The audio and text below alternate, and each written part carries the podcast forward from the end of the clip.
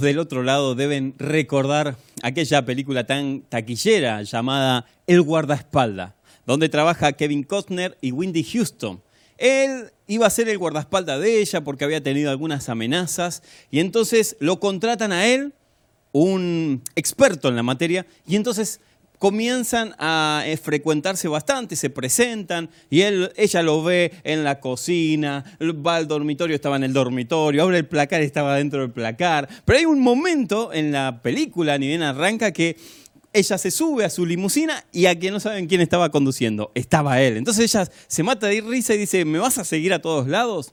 Y él le dice estas palabras por las cuales traje a memoria y armamos, o el Espíritu Santo me guió a armar este sermón. Él le dice, lo que pasa es que estoy transportando lo más preciado para las personas, entonces tengo que estar a la altura de las circunstancias. Cuando creímos en Cristo, cuando hubo una regeneración en nosotros, hubo una metamorfosis que morimos a nuestra vieja vida y vivimos para Él, nosotros nos convertimos en la limusina, por decirlo de alguna manera, del Espíritu Santo la unción del santo reposa sobre nosotros y nosotros somos esa especie de guardaespaldas. Donde vamos nosotros, transportamos la unción. La palabra dice en primera de Juan 2.27, pero la unción que vosotros recibisteis, ustedes, de Él, de Jesucristo, permanece en vosotros. Fíjense en que no dice, permanece sobre ustedes. Hay muchas personas que creen que la unción es como una aureola alrededor de tu cabeza y que te va siguiendo para donde vos vas sobre vos. Es como el kit de Dragon Ball Z, que te inunda alrededor tuyo, y entonces eso es la unción. Mientras que eso no tiene nada que ver con la unción. La unción es lo que recibimos cuando creímos en Jesucristo y se nos fue depositado dentro de nosotros. Por eso dice las escrituras que la unción está en vosotros, no sobre vosotros. No nos rodea a nosotros, sino que está dentro de nosotros. El problema o la pregunta entonces sería, ¿y por qué no, no sabemos emplearla? ¿Por qué sabiendo que está dentro de nosotros a veces no la hacemos partícipe de nuestras pruebas, de nuestros problemas? ¿Por qué sabiendo entonces que está en cualquier creyente, en cualquier persona que cree en Jesucristo, no está en los momentos más difíciles o no la empleamos de la manera correcta? ¿Qué es lo que sucede si está en mí? Si está en nosotros. Porque hay veces que la siento muchísimo, fuerte, pero hay otras veces que no la siento. Hay muchas personas que, quién sabe, han tenido la unción durante años y está nuevita. ¿Por qué no saben cómo usarla? Esto es como si tuvieras un auto cero kilómetro dentro del garage y entonces le, avisas a tus amigos, hey, vengan a ver mi auto cero kilómetro. ¿Hace cuánto lo tenés? Uf, hace un año. ¡Wow! ¡Qué bien cuidado! ¿Y cómo anda? Ah, no sé. ¿Y cómo? ¿Nunca lo usaste? No, nunca le eché gasolina, nunca le eché nafta. Tener un auto cero kilómetros dentro tuyo y no saber emplearlo es lo mismo.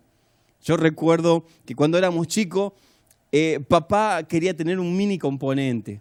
Es más, a los, a los que tienen más de 30 como yo, se van a recordar. Él quería tener un agua, doble casetera con tres compact discs, o sea, con tres, eh, ¿cómo se llaman? Eh, CDs. Y en ese momento, estoy hablando de alrededor de 20 años más o menos atrás, hablar de un mini componente, un agua, era palabra mayor. Muchos de ustedes, de los que me están mirando, ni siquiera saben lo que es un, un mini componente, lo que significa tener, haber tenido en ese momento un mini componente. A gatas tenías un radiecito que se cortaba por todos lados y era a pilas y recargabas las pilas en el sol, ¿no te acordás? Pero papá soñaba con tener un mini componente. Entonces una vez mamá nos reunió a los tres hermanos y nos dijo, chicos, ahora que hay crédito, porque antes no existía esto de las tarjetas y demás, recién empezaban los créditos y había una casa donde vendían un montón de electrodomésticos, dice, quiero que vayan a averiguar y que pregunten si se puede sacar a crédito. Así que si se puede sacar a crédito el mini componente, le, quiero regalar a tu papá un mini componente. Así que fuimos con mi hermano mayor, fuimos a averiguar y daban crédito. Y, y pusimos, me acuerdo, el DNI de mamá y llegamos contentos con la caja. habíamos comprado el mini componente. Papá no sabía nada, papá estaba trabajando. Cuando llegó, la cara que casi se va de espalda para atrás, tenía el mini componente arriba de la mesa. Y lo desarmamos juntos, lo ayudamos. Me acuerdo de las palabras de papá. Ni se les ocurra tocarlo. El que lo toque le corto los dedos. Porque así eran, los papás eran sabios para, para criarnos a nosotros. Así que papá desarmó la caja, agarró el, manual del fabricante y lo tiró. Dijo, Norma, tíralo. Pero papito, no, tiralo. Dice, esto es fácil, hay que enchufarlo y nada más. Así que armó todo, le puso los cables por atrás y lo eh, puso en una mesada y lo enchufó. Y estamos todos expectantes a ver cómo prendía, porque imagínense, hoy, estamos, hoy se da por sentado la música, eh, eh, en los teléfonos tenemos todo, pero en ese momento, que solamente habían cassette, algunos prodigios tenían CDs, tener un mini componente doble casetera con tres compact discs, era muchísimo en ese momento. Y nosotros estábamos esperando escuchar su sonido, eran, tenía unos parlantes grandísimos, ¡ay, una belleza en ese momento! Pero no andaba no andaba y no andaba. Y papá se empezó a desesperar. Dijo, Norma, nos vendieron un mini componente quemado. ¿Qué vamos a hacer ahora? Y mamá le decía, pará, pará, fíjate si está todo bien enchufado. Y él miraba por atrás y miraba por adelante, nada. Dijo, ah, tráeme el tester, dijo tráeme el tester porque puede ser que el enchufe esté roto. Mide el, enchufe, andaba perfecto. Ay, ¿qué es lo que.? Ah, capaz que no tiene lo que necesita, la corriente que necesita. Lo mide 220, estaba perfecto. Y se da vuelta, ay, no hay que devolverlo. Hay que... Y antes de ponerlo en la caja, mamá lo mira y le dice, ¿y el manual? No, no, no, vamos, vamos, vamos a ver cómo lo hacemos. Vamos, vamos a orarle al, mini componente. Cualquier situación con la realidad de la iglesia es pura coincidencia. Vamos a orarle. Señor, en tu nombre, ¿qué ande el componente? Nada. Dijo, no, no, no, entonces vamos a, emplear situaciones motivacionales. Vamos a motivar al, mini componente a que encienda. Así que nos pusimos toda la familia a decir, que encienda, que encienda, que encienda. Nada. Así que mamá lo miró y le dijo, te traigo el manual. Y papá dijo, tráeme el manual antes de llevarlo a la garantía. Así que agarró el manual y se dio cuenta que para que el mini componente anduviera, había que programarlo, había que ponerle unos códigos, que era entre el play, el rebobinar, unas cosas medias raras, y tenía un código y con ese código arrancaba. A veces los cristianos hacemos lo mismo, no queremos ir a la palabra. Queremos que todo nos den rápido, así como que, no, igual, igual, un momento motivacional y nada más. Y no tener que ir a la palabra, al manual del fabricante. Mis amados, ustedes y yo tenemos un manual, que es el manual que constituye nuestra vida. La constitución personal de cada uno yace dentro de la palabra de Dios. Y a veces queremos funcionar como hacíamos con el mini componente. Bueno, vamos a orarle en el nombre de Jesús que funcione. Y por más que le pongamos fe, por más que le leemos fe, si no leemos el manual del fabricante, la palabra de Dios, lo que hagamos está fuera de sentido. Estamos, en otras palabras, como dijo el apóstol Pablo, golpeando al aire y no entendiendo y no dando golpes certeros. Estamos golpeando a cualquier lugar y no terminamos haciendo nada. Mis amados, a veces tenemos que tomar decisiones. A veces tenemos que decir, bueno, tráeme el manual, porque yo no puedo seguir igual. Yo no puedo correr esta carrera sin darle el sentido que tiene, sin entender cómo Dios me diseñó, cómo está mi genética por dentro, cuáles son mis patrones, quiénes son mis descendencias espirituales, qué es lo que puedo obtener. Y por eso muchos no terminan teniendo unción o no la, no la terminan no teniendo, porque todos tenemos, todos los que están del otro lado. Mis amados, no creas si te dicen, no, usted no tiene unción, le falta para tener unción. No, la palabra de Dios dice que fue depositada la unción del santo sobre tu vida. Si vos creíste en Jesucristo, vos creíste que es el Hijo de Dios y que el Espíritu Santo está en nosotros, entonces la unción del santo reposa en vosotros, no sobre, dentro, está dentro tuyo. El tema es que a veces empleamos esos métodos y, vemos a, los este, modelos terminados, e imitamos sus actitudes y nos olvidamos que la unción es personal. Otra vez, nos olvidamos que la palabra de Dios dice que la unción es personal. Aunque la unción está sobre todos, la unción es diferente la que vos tenés la que usted tiene, a la que yo porto. Son dos unciones muy diferentes. Son dos unciones que, que no tienen nada que ver, aunque la unción sea la misma, sobre mí opera de una manera y sobre usted opera, de otra manera, totalmente diferente.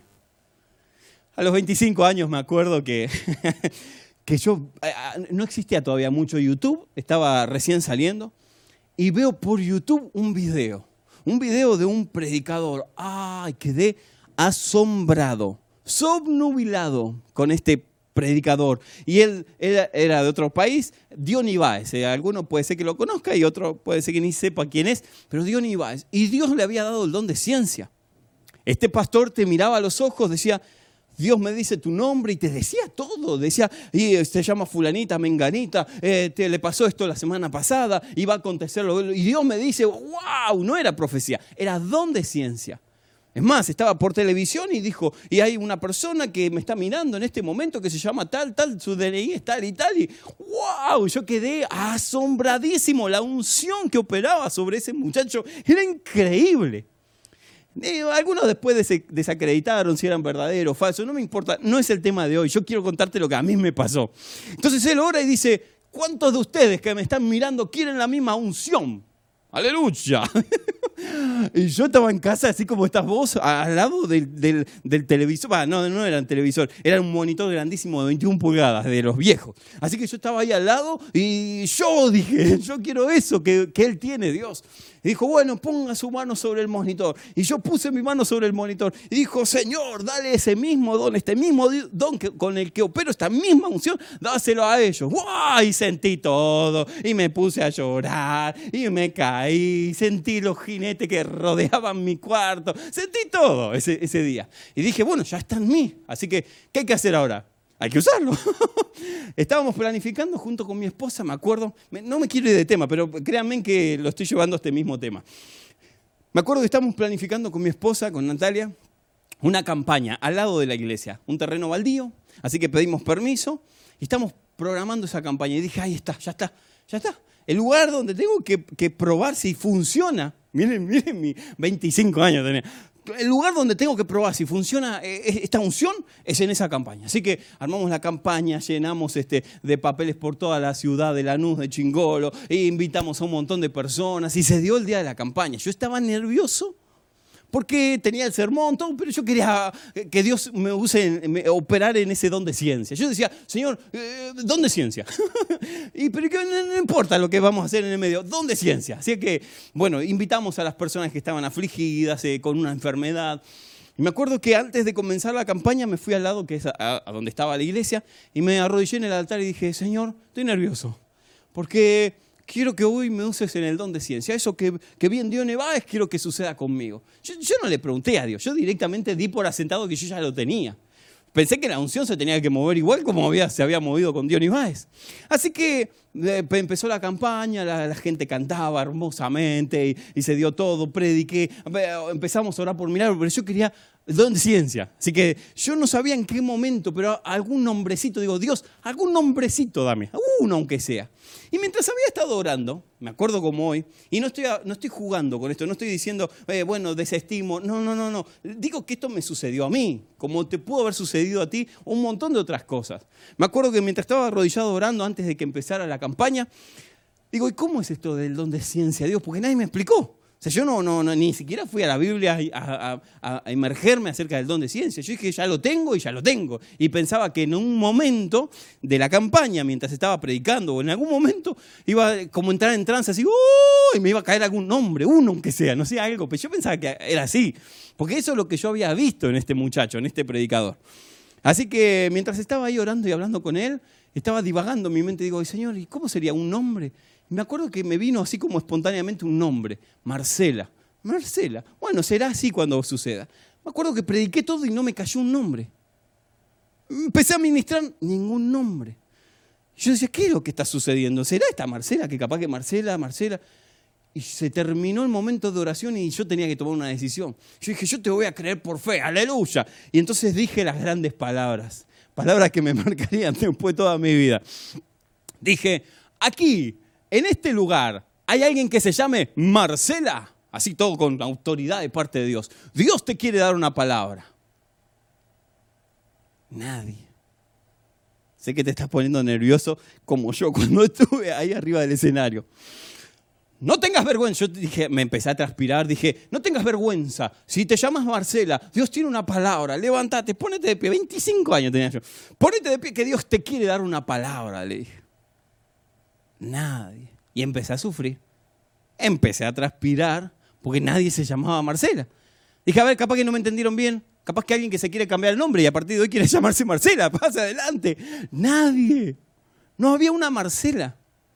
Y entonces seguí orando y, Dios se movió, pero yo ya me anulé. Yo ya me quería bajar, me quería ir. Eh, de hecho, Dios hizo milagros porque vino una persona en silla de ruedas, eh, me acuerdo como hoy que trajo un muchacho, eh, tenía diabetes, no podía ver y después de la oración comenzó a ver. Estaba feliz el hombre que volví, a ver y yo estaba recontra enojado con Dios porque no me había usado en el don de ciencia. La unción no había estado sobre mí. O sea, no podía ver los milagros que Dios estaba haciendo porque estaba encaprichado que Dios me tenía que usar en esa unción. Así que me bajé del escenario, me acuerdo como me bajé con una frustración, dije, listo, me dedico a vender pancho, no sé, algo, otra cosa, no aparezco nunca más en la iglesia. Yo ya tenía una vergüenza, dije, Señor, me dejaste avergonzar. Y tuve una convicción como muy pocas veces. Escuché al Espíritu Santo, no una voz audible, pero escuché sus palabras y cayó un fuego sobre mi, mi cuerpo, me dijo, ¿por qué yo tengo que hacer lo que vos querés? No es al revés, que vos hagas lo que yo quiero. Subite. Y hay un familiar que se llama Marcela, a ella decirle que en una semana va a estar de nuevo a mis pies. Yo ahora ya tenía un problema, porque había sentido ahora, había sentido esa, esa unción que había descendido, esas palabras en mi mente que se armaron solas, pero tenía miedo, tenía miedo de nuevo que sea yo. Entonces no me animaba a subir de nuevo a la plataforma. Hasta que en un momento de valentía dije, bueno, ya está. Sí, ya más vergüenza que esta no voy a pasar. Ya estaba, ya estaba eh, frito en esa situación. Así que me levanté y pregunté con mucha timidez. ¿Quién, se, quién, se, ¿Quién tiene una persona, un pariente que se llame Marcela? Puede levantar su mano. Y enseguida una mujer del fondo hizo así, levantó la mano, se levantó de la silla y fue corriendo con lágrimas en los ojos. Dios no me deja mentir, ni las personas que estuvieron ese día, en ese día me, me dejarían mentir. Estaba llorando esa mujer. Ella levantó la mano, salió corriendo y fue hacia adelante. Y le dijo el Espíritu Santo, en una semana, dice Dios, en una semana esa persona, esta Marcela, va a estar a mis pies.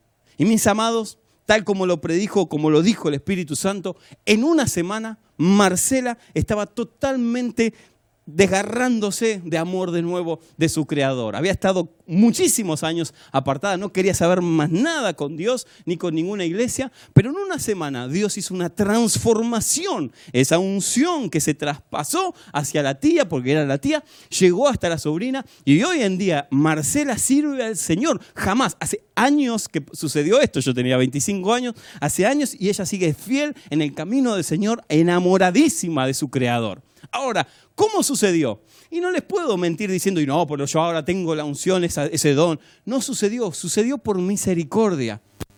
Pero esa noche yo aprendí algo, que no se puede manipular los dones de Dios, que no se pueden imitar. Aunque mi corazón era genuino, con 25 años yo quería hacer la obra de Dios. Sin embargo, no había desestimado el manual del Creador, había desestimado que Dios tenía algo personal conmigo que muchas veces los dones son iguales. Obviamente que alguien puede eh, funcionar en milagros y demás, pero cuando no comprendemos el don es cuando queremos imitar el don. Y Dios puede usarnos por misericordia, pero nos estamos perdiendo en donde sí funcionamos. ¿Me explico? Yo soy un pez en el agua para comunicar el Evangelio. Ah, me preparé, me sigo preparando. Ah, es mi salsa. Si me dicen 24 años, 24 horas, perdón, tenés que comunicar el Evangelio y yo arranco en Génesis y terminamos en el Apocalipsis y yo soy feliz esas 24 horas. Porque me desenvuelvo, porque sé que Dios me ha dotado de esos dones para poder comunicar el Evangelio. Mal, bien, más o menos, me sigo perfeccionando. Pero lo que más amo es mi pasión. Ahora, funcionar en otro lugar que yo no funciono y ese es tratar de llevar al Espíritu Santo a hacer lo que yo quiero. Y ahí está el problema. ¿Que Dios te pueda usar? Sí, te puede usar por misericordia. Dios tenía un propósito con Marcela. Dios tenía un propósito con esa familia. Pero eso no significa que yo estaba en el centro de lo que Dios quería hacer. No, me usó por misericordia. Y a veces nosotros somos usados por misericordia y no está mal intentarlo. Yo siempre digo, aunque sea intentarlo, yo hoy tengo algo para contar por lo menos. Me salió mal, gracias a Dios, Dios lo torció para bien, pero por lo menos lo intenté. Él vio que por lo menos me arriesgué. Ahora, qué facilidad sería si yo a los 25 años hubiese escuchado un sermón como este que me explicara que cada uno porta una unción fresca del Espíritu Santo en donde puede desenvolverse como un pez en el agua. Ah, yo siento la presencia de Dios y sé que estás entendiendo lo que te quiero decir. Con tu edad, no importa si tenés 50, 60, 20, 13, no importa la edad. Si pudieras comprender que hay una unción fresca que solamente puede ser usada por vos, entonces dejarías de desestimar, ay Señor, ¿por qué no puedo, no puedo ser usado por la, con la unción en, no sé, en la ciencia? O, no, yo ya sé para qué estoy hecho. El propósito de mi vida viene acompañado de esta fresca unción. Ahora, la pregunta es, vuelvo de nuevo, ahora vuelvo. ¿Y por qué no funciona? O de alguna manera, ¿por qué no la puedo portar en esos momentos donde la necesito? ¿Por qué no se, no se expande? No la puedo hacer aflorar en mi vida. Y a veces percibo que estoy como un nodo, dando vueltas y bollando en el mar y no provoco nada. ¿Por qué esa unción no se manifiesta sobre mí? Entonces, para hablar de unción, necesitamos ir sí o sí en el manual de manuales, en la Biblia, a quienes nos da cátedra de la unción. A quienes nos ha enseñado luego de Cristo. Cristo mismo lo usó como referencia. Y vamos a hablar rápidamente de Elías. Y como dice un pastor, si ya hace dos domingos que vengo hablando de Elías, pero si Dios viene a hablar de un Elías es porque del otro lado alguien hay que se llame Elías. No literalmente, no hablo del nombre Elías. Estoy hablando de que alguien está por ser usado en ese ministerio o de la manera que Dios se va a comunicar hoy el mensaje. Así que prepárate, porque si vuelve a hablar Dios de Elías es porque hay un Elías mirándonos. Y no el nombre, vuelvo a repetir, sino alguien que está necesitando desgarradamente ser usado por Dios como Elías. Ahora, Elías viene en un momento conflictivo de la nación israelita. Voy a hacer un preámbulo rápido para que me entiendan, rápido. Y voy a hablarle a esta cámara porque acá es donde hablo más rápido. Elías cuando, cuando viene, cuando aparece en escena, nadie conoce quién fue su papá, quién fue su mamá. Es más, su ciudad natal no se registra específicamente. Sí la ubicación de la ciudad, pero no donde él dice que nació porque no hay registros. No se sabe nada. Es como un NN que de repente aparece en escena, en la historia, y es una persona que conocía a Dios. Específicamente él sabía quién era Dios. Para contextualizarlos, 100 años duró un reino, un reino unido, un reino donde no sufrió fricciones más que sí de contratiempos de rey y de reyes, pero no de reino como en fin, o con el propósito de, de, reino dividido, sino que 100 años duró el reino que abarcó a Saúl, que los judíos pedían un rey, luego lo sucedió Elías, eh, perdón, luego lo sucedió eh, David, y después de David su hijo Salomón. Esos tres reyes estuvieron durante el lapso de 100 años. Y después hubo 200 años de un reino dividido. O sea, después de Salomón se divide el reino. Se llama hasta hoy en día el reino del norte, el reino del sur, o el reino de Israel y el reino de Judá, o en hebreo Yehudá, como dicen los judíos. Y ese reino duró 200 años. 300 en total, que hubo reyes en Israel. En Israel hablo de la nación judía. Elías aparece en el momento donde están gobernando reyes en el norte, o sea, en Israel, y todos los reyes que gobernaron en el norte, todos fueron malos, todos fueron déspotas, a todos no les importó un pomo el pueblo y se contaminaban y no les interesaba nada. En medio de ese momento aparece Elías, siendo que en el reino del sur, durante esos 200 años, hubieron reyes que honraban a Dios, que amaban a Dios, y otros que no. Así que Dios lo levanta a Elías en un momento en el reino del norte donde había una perversión total. De hecho, hay una reina que hablamos la semana pasada, que se llama Jezabel, y Jezabel era la reina, era la esposa del rey, por lo que lo que la reina decía era palabra santa. Como sucede hoy con nuestros políticos o con nuestros presidentes, sin importancia del presidente que esté de turno. Digo, el presidente sale diciendo que no sé, que las Nike son lo mejor del mundo y todos se van a comprar Nike. Porque es de influencia, te guste o no te guste, marca una tendencia. Así que ella era adepta a Baal. Ella eh, hacía cultos y ofrecía inciensos a Baal. ¿Quién era Baal? Bueno, Baal era un dios, un dios con minúscula, entre comillas, un dios que se hizo las personas, que estaba manipulado bajo espíritus demoníacos. Baal tenía diferentes ofrendas y todo, que, todo aquel que rendía cultos a Baal tenía por consiguiente cuatro aspectos, cuatro aristas, que eso se manifestó en el reino del norte, en los, historiadores mismos lo comentan. La primera arista que vemos en este, reino, en este reino era la perversión sexual. Había una, denigración de lo que jamás se podría, eh, por lo menos, pensar acá. Si yo les contara lo que los historiadores cuentan de este momento en el Reino del Norte, eran un desastre. Y no estoy hablando de una perversión sexual como nosotros la podemos pensar. No, no. Mis amados, si ustedes van a Google o van a, a, los historiadores, los libros de historiadores de Israel, se van a dar cuenta de la depravación sexual que habían en esos tiempos. Lo segundo que este Dios generaba, estos demonios generaban a los seguidores de Baal, era la violencia. Había una exacerbada eh, eh, eh, inclinación hacia la violencia. Por cualquier cosa se mataban, el ojo por ojo y diente por diente era una moneda continua. No había quien se salve. Lo tercero era la avaricia. Todos luchaban por tener más y más y más, no importando si el otro se está muriendo de hambre. Y lo último, y que esto ahora van a entender por qué lo estoy digamos, este, comentando tan específicamente, era la matanza de los niños. A Baal, Baal era un dios que tenía un plato alrededor y las, personas se entregaban a sus primogénitos para que se quemen en ese plato. O sea, el primer hijo que vos tengas se lo tenías que ofrecer a Baal. ¿Y de qué manera? Yo sé que está tétrico lo que estoy diciendo, pero es real, es la, historia contra la realidad que hoy nosotros vivimos. Lo ponían ahí y que se queme y ese, ese, ese primogénito era la ofrenda de las personas, de las familias, el primogénito, en ofrenda al dios Baal. Si hoy nosotros encendemos la tele o prendemos las redes sociales, nos vamos a dar cuenta que en ese, esos mismos espíritus demoníacos que operaban en el reino del norte hace tantos miles de años, son los mismos encaprichados que hoy están en nuestra nación y no solamente en Argentina, hablo en el mundo entero la depravación sexual. Hoy prendes el televisor y porque te quieren vender un jabón, o te quieren vender un barbijo, o te quieren vender un atomizador y aparece una mujer semidesnuda o un hombre en slip, ¿no? mostrando lo menos que, está mostrando es el atomizador.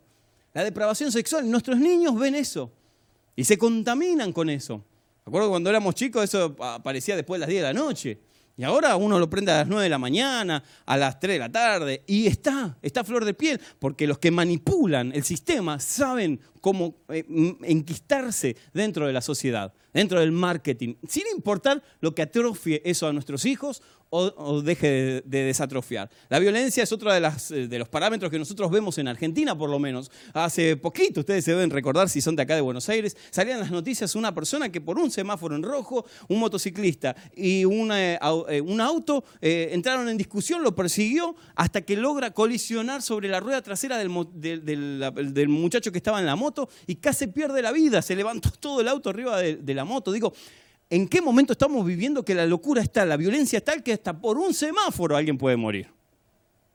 Lo otro es la avaricia que hay. No me importa, y esto no tiene que ver ni con una bandera política, ni con diputados, senadores, ni con políticos, porque yo siempre digo lo mismo. Ojo, nosotros criticamos a los políticos, pero yo me acuerdo de un panadero que vamos a llamarlo Carlos, para, para no dar su nombre. Cuando era chico, el panadero hacía unos panes hermosos. Uno a las 7 de la mañana ya se, ya llegaba el olor, te, ibas a comprar, pero por el olor nada más. ¿Se acuerdan de esas panaderías de antes que tenían esas chimeneas y el olor eh, hacía que todas las cuadras se vayan a comprar a la panadería porque era, uy, don Carlos ya hizo el pan. Así que mamá me daba unas monedas, me decía, andá hijo, andá a comprar el pan. Y yo me acuerdo que era un pasillo y él dejaba las, eh, paneras, esas, grandes, con, lleno de pan y una cajita. Entonces uno iba, tomaba su pan, el kilo de pan lo pesaba y le dejaba la plata. No había quien recepcione la plata, no, él, seguía cocinando adentro con su familia. Y estaban ahí las bandejas de pan. Miren lo que me acuerdo. ¿Qué pasó? La viveza criolla. Uno dijo, ah, ya que no hay nadie, se llevó más pan, se llevó más plata, más dinero. ¿Y eso hizo qué? ¿Qué provocó? Que don Carlos tuviera que poner una persona para que recepcionara la plata, porque se la estaban robando. Ahora, él no iba a pagarle a esa mujer. Eh, eh, esa cajera. La que iban a terminar pagando eran los que compraban, sus clientes, porque él no iba a perder. Entonces, don Carlos tuvo que poner una persona a recepcionar el dinero y nosotros terminamos pagando por viveza criolla, que pensamos nosotros, ¿no? Eh, la viveza criolla, terminamos pagando más caro el pan. Pero no es solamente eso, sino que un inspector llegaba, pero como don Carlos se sacrificaba demasiado y no podía poner en regla, decía al inspector, tome esto para un cafecito, pero no me cierre porque este es mi, único sustento. Entonces el inspector, bueno, está bien, agarraba el sobre y se iba.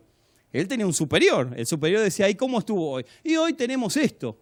El superior también era tan tránfuga como el inspector.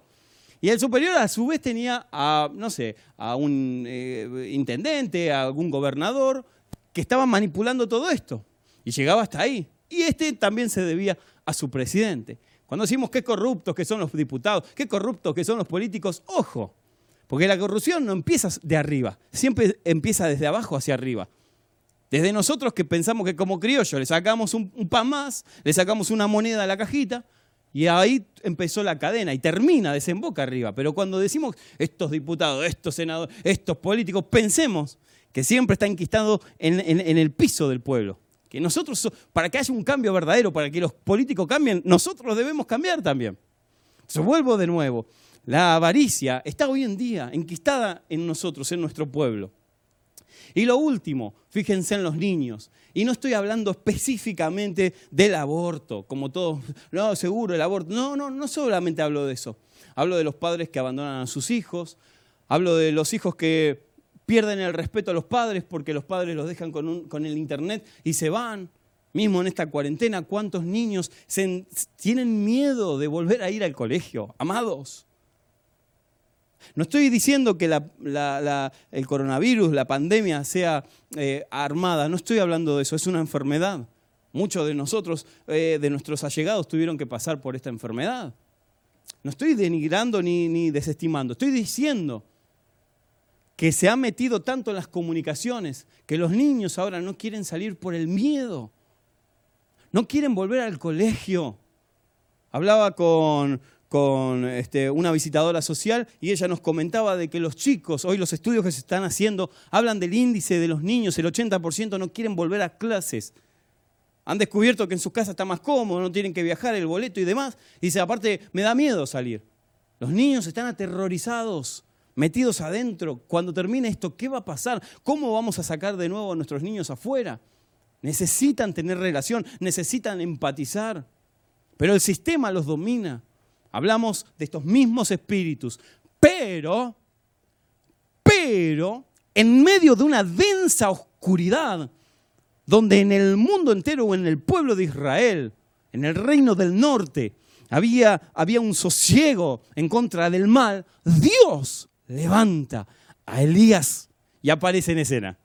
Aparece Elías como hoy apareces vos, como esta palabra te está provocando a levantarte en contra de un sistema corrupto, en contra de un sistema que quiere aniquilar a nuestros niños, en contra de un sistema que te dice comprar, comprar, no importa cuánto te tengas que endeudar, en contra de un sistema que la depravación sexual aparece en cualquier hora del día. Dios, como en aquel momento, y digo con certeza, es cuando la oscuridad está más grande, es cuando levanta a Dios a un don nadie.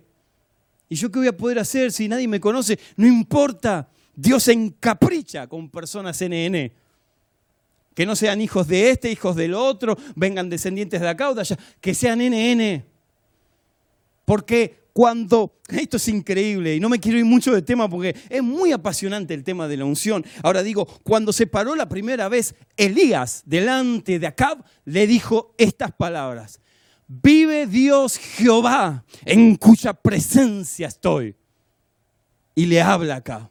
Fíjense que no dijo, vive Jehová Dios en, en, cuya presencia estuve o en cuya presencia voy a estar. No, él dice, vive Jehová Dios en cuya presencia estoy. Mis amados, lo que dijo Elías, hoy tiene que golpearte, hoy tiene que provocarte un cambio en tu vida, en mi vida. Debemos tomar el toro por las astas, porque él lo que manifestó acá es que yo soy el representante de Dios en la tierra. ¡Wow! Eso es lo que le dijo vive Jehová en cuya presencia estoy. Yo soy el que represento el cielo en la tierra. Eso debe volarte la, la tapa de la cabeza como a mí. Eso te tiene que provocar. Mis amados, ustedes, yo, somos los representantes de Dios en la tierra.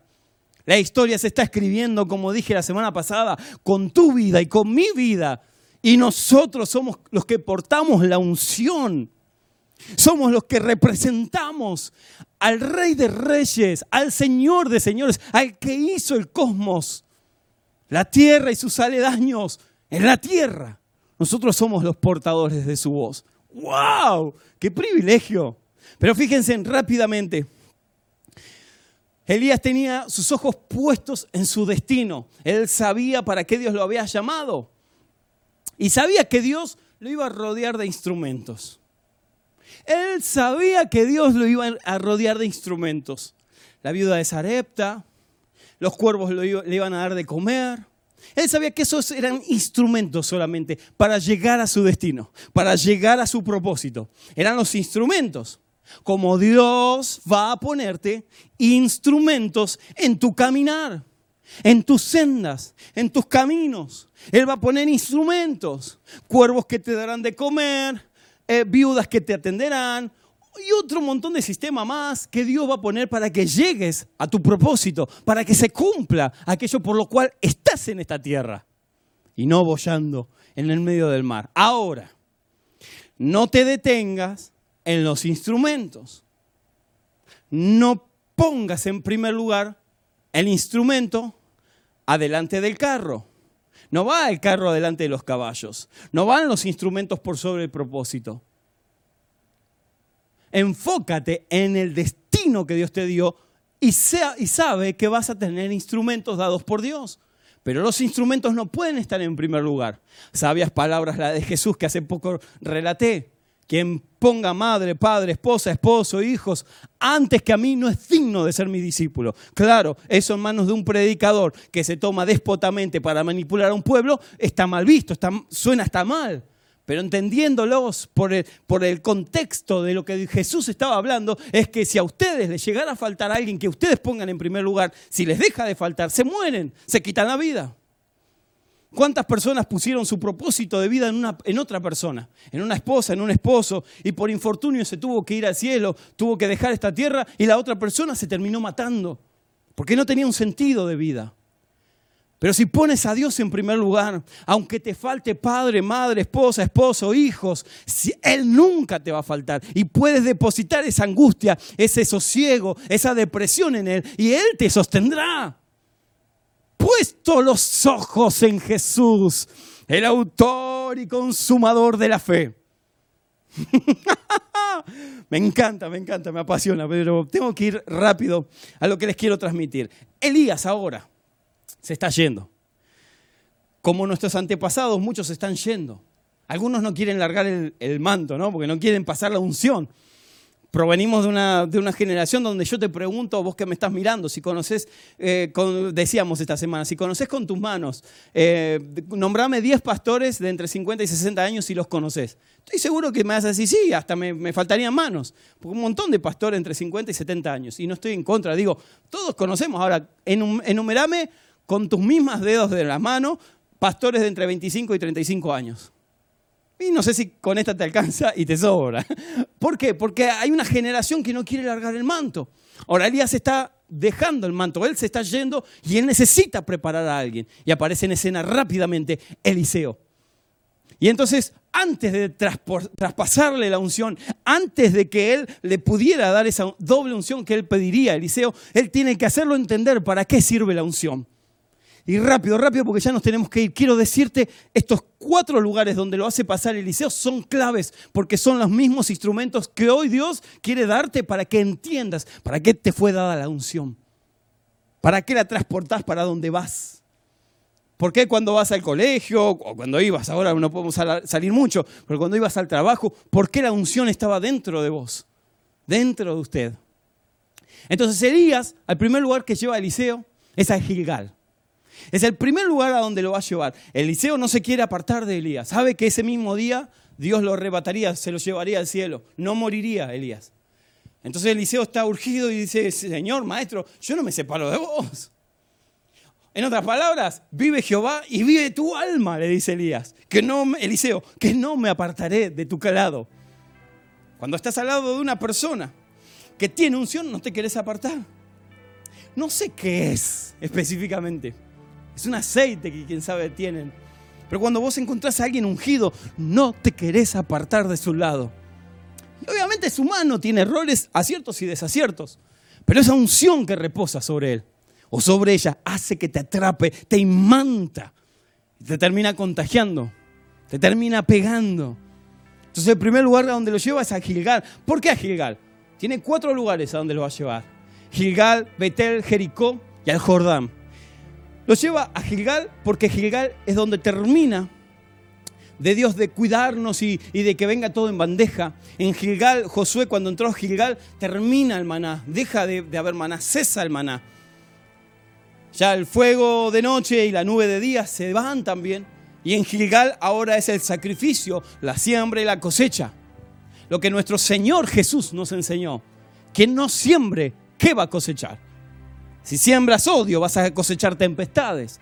Pero si siembras amor, si siembras dominio propio, si siembras templanza, si siembras estos frutos, y tus frutos cuando vuelvas en tu camino se va a llenar tu planta, de plantas, perdón, tu jardín.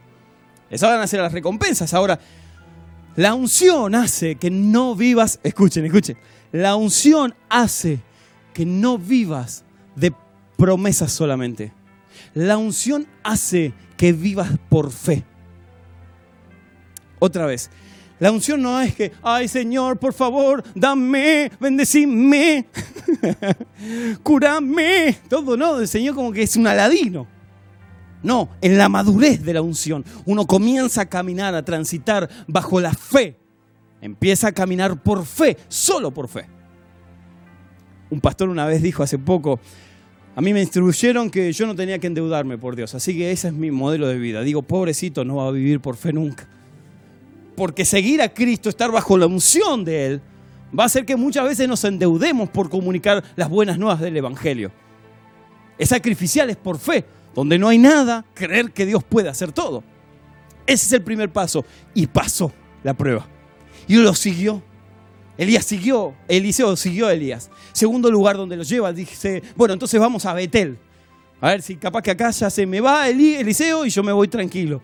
Y Eliseo le dice, no, vive tu alma y vive Jehová, que no te, no te dejaré, no me apartaré. Lo lleva a Betel, ¿por qué? ¿Por qué a Betel, Tospar? Porque Betel significa casa de Dios. En Betel hay pruebas y luchas que no estabas esperando. Hay diagnósticos de enfermedad que no estábamos esperando. Hay personas que se adelantan a la eternidad que no estábamos esperando. Hay puñados de tierra que tiran en un cajón que no queríamos. Pero Elías los lleva a Eliseo, a Betel, porque es el lugar donde el refugio está en Dios y no en las personas. La unción va a hacer que tu fe se deposite solamente en Él, tu confianza se deposite solamente en Él y no en las personas. Maldito el hombre que confía en el hombre. Y no está hablando de que nunca podrás confiar en nadie, no, no está hablando de eso, que eso no se ponga en primer lugar, como dije recién. Entonces Betel es el lugar donde Dios es tu casa. Te puede faltar la economía, te puede faltar la salud, te puede pero lo que nunca te debe faltar es tu casa, es Dios, es el refugio seguro a la casa de papá voy cada vez que estoy contento y cada vez que estoy triste. A refugiarme. Y yo siento como que él es como un saco, ¿no? Que así, que él está ahí y me dice, ven y me abraza. La casa de Dios. No estoy hablando de un templo, por favor, ¿eh? No estoy hablando de un templo. Estoy hablando de sus brazos. La casa de papá. Eliseo tenía que aprender que la unción siempre te lleva a la casa de papá. Y no se apartó. Le dijo, ¿vas a seguirme? Sí, le dijo, vive tu alma, vive Jehová y vive tu alma, te sigo. Entonces lo llevó a Jericó. ¿Qué es Jericó, amados? Ah, Jericó es el lugar de guerra. Jericó es donde te plantas por tu familia, te plantas por tu vida, te plantas por tu economía, te plantas por la ciudad, te plantas por las personas que no conocen todavía a Cristo. Jericó es el lugar donde hay guerra. Josué 6, lo narra perfectamente, después ustedes lo pueden leer si quieren, que es donde se libraron las batallas más grandes. Josué tuvo que librarse en Josué 6, Jericó. Los muros se cayeron ahí en Jericó. Y tuvo que enseñarle a Eliseo, Elías, que la unción te va a provocar a pararte como un soldado enfrente de cualquier circunstancia. No a ser un soberbio o un despota, nada tiene que ver con eso. Sino como diría el apóstol Pablo en 2 Corintios 10:4, las armas de nuestra milicia no son carnales, sino poderosas en Dios para derribar fortalezas. Las armas nuestras no son naturales, no son comunes, no es una 22 ni una espada. Las armas de nosotros son espirituales. A veces cuando me dice, ay hermano, que el diablo, el diablo mandó esta peste, el diablo, eh, viene el diablo por todos lados, a mí me da una bronca. Si vamos a reprender el diablo. Sí, sí, yo me acuerdo de las palabras del reverendo Müller, que dijo un día, le dijeron, ¿por qué pastor no habla del diablo y sus sermones no, nunca toca mucho el tema del diablo? El diablo, el diablo, dijo, mm, me suena, dice. ¿Cómo va a decir eso, pastor? Le dijeron, el diablo eh, está en las escrituras. ¿No es ese que cayó del cielo porque quiso ser igual a Dios? Sí, le dijeron. ¿No es ese que dice las escrituras que en la cruz del Calvario quedó avergonzado porque Cristo resucitó y Cristo fue el vencedor? Sí. Ah, entonces discúlpeme, yo no ando, no tengo mucho tiempo para hablar de las personas derrotadas. Me quedo mejor pensando en quién es el victorioso, el león de la tribu de Judá. Cuando le damos demasiada importancia a Satanás, él eso busca, que le des importancia, porque no la tiene. La palabra de Dios dice que Él anda como león rugiente, pero mis amados, si ustedes entienden lo que es la lingüística, no dice que es un león, dice que anda como león. ¿Vieron cuando te disfrazás? Que te disfrazás de algo para aparentar ser una mascota, porque lo necesitas aparentar, por los chicos, por lo que estás haciendo. Bueno, así se disfraza él. Él se disfraza de león, pero el único león es el león de la tribu de Judá. No hay otro. Él anda buscando a quien devorar. ¿Por qué? Porque el que le da eh, entidad, el que le da su habitación, su casa, entonces él puede meterse. Pero quien no le da entidad, entonces entiende para qué está. El diablo es el enemigo de nuestras almas, ya está vencido y punto. Ay, podría hablarles un montón, pero tengo que ir rápido. No te olvides, tendrás que ir al Jordán más de una vez. A Jericó, perdón. Tendrás que ir más de una vez a plantarte por tus sueños, a plantarte por el propósito que Dios te dio. Me estoy quedando sin voz, pero quiero terminar de predicar lo último, lo último, lo último. Me encanta. Ahora sí lo lleva al Jordán es lo último. Lo lleva al Jordán. ¿Por qué al Jordán? Porque en el Jordán uno recibe la visión. En el Jordán Dios te da propósito. La unción, en otras palabras, te da propósito. La unción te da identidad. Quien tiene unción, tiene identidad. Por eso lo lleva a Eliseo al río Jordán para darle identidad, para darle una visión clara Elías ya sabía lo que iba a suceder. Sin embargo, Eliseo, si quería esta doble porción, necesitaba pasar por el Jordán. Miren lo que dice las Escrituras en el Segunda de Reyes, verso 2.9. Eliseo le dijo, Elías, perdón, le dijo a Eliseo, pide lo que quieras. Lo llevó hasta ahí y en esas, en esas cuatro ciudades no se le apartó. Dijo, listo, ya está, entendiste. En este punto pide lo que quieras. Si Dios hoy te preguntara, pide lo que quieras. Si te estuvieras lavando la cara esta mañana y se aparece Dios y te dice, no tengo tanta voz a esta hora, pero te dice, hijo mío, pide lo que quieras. ¡Wow! Digo, ¡ay, Dios! ¿Eres tú? Me quedé sin dentrífico. le pedirías dentrífico. ¿Qué le pedirías? ¿Tienes sueños claros? ¿Tienes una visión clara? ¿Tienes un propósito claro? Porque miren Eliseo, miren cómo tenía un propósito claro, que en medio de ese propósito le dice, quiero una doble porción de esta unción. Quiero una doble porción de lo que Dios te ha dado, de, de estas cuatro herramientas que he adquirido un día por seguirte y no apartarme quiero una doble porción. Entonces Elías le dice, bueno, una cosa grande me has pedido, pero si me vieres cuando fuere quitado de ti, entonces será hecho, pero si no me ves, entonces no será hecho. ¿Por qué le dice eso a Elías? Miren, muchas veces escuché predicaciones acerca de esto. Pero mientras leía, leía, leía, a mí, no sé a otro, pero a mí el Espíritu Santo me dijo algo. Porque el que tiene visión todo el tiempo está mirando hacia arriba. Todo el tiempo está mirando al cielo. No se, no se deja somnubilar por las tonterías de la tierra. Estamos en la tierra, no nos tenemos que ir de la tierra. Jesús dijo, no los saques, sino que cuídalos en medio de la tierra.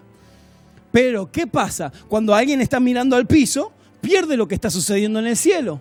Mientras que los que tienen unción, los que tienen propósito, miran al cielo y el cielo es su termómetro, el cielo su parámetro. Y entonces dice capítulo, el capítulo 2, perdón, el capítulo sí, 2, verso 14, y tomando el manto de Elías, porque Elías fue arrebatado en un torbellino. Dice, y tomando, se cayó el manto de Elías y Eliseo tenía dos opciones. Me lo imagino, el manto ahí en el piso y él diciendo, ¿qué hago? ¿Qué hago? Ya tengo el manto. Eh, no sé si tengo la doble porción, pero tengo el manto. Es el manto de Elías. Lo corto en pedacitos, lo vendo. O hago conferencias o hago este, eh, impactos mundiales, voy al mundo entero a hablar del manto de Elías. Y me quedo solamente con la experiencia de haber caminado al lado de Elías.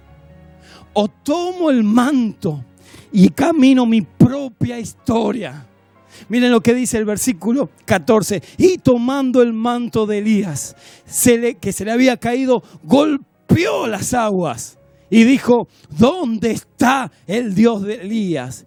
Y una vez que hubo golpeado, las mismas aguas que se le abrieron a Elías, se le abrieron a Eliseo. Mis amados, mis amados, la unción no está para que repitas el estereotipo de otros. La unción que está sobre tu vida es para que vivas y transites tu propia historia.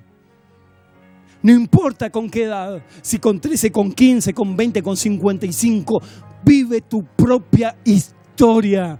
La unción está en vos, está dentro tuyo para hacerte caminar tu propia historia. Y si dudas, agarrá el manto que te fue dado y golpealo sobre las aguas y vas a ver cómo las aguas se abren en dos. Quiero orar por ustedes.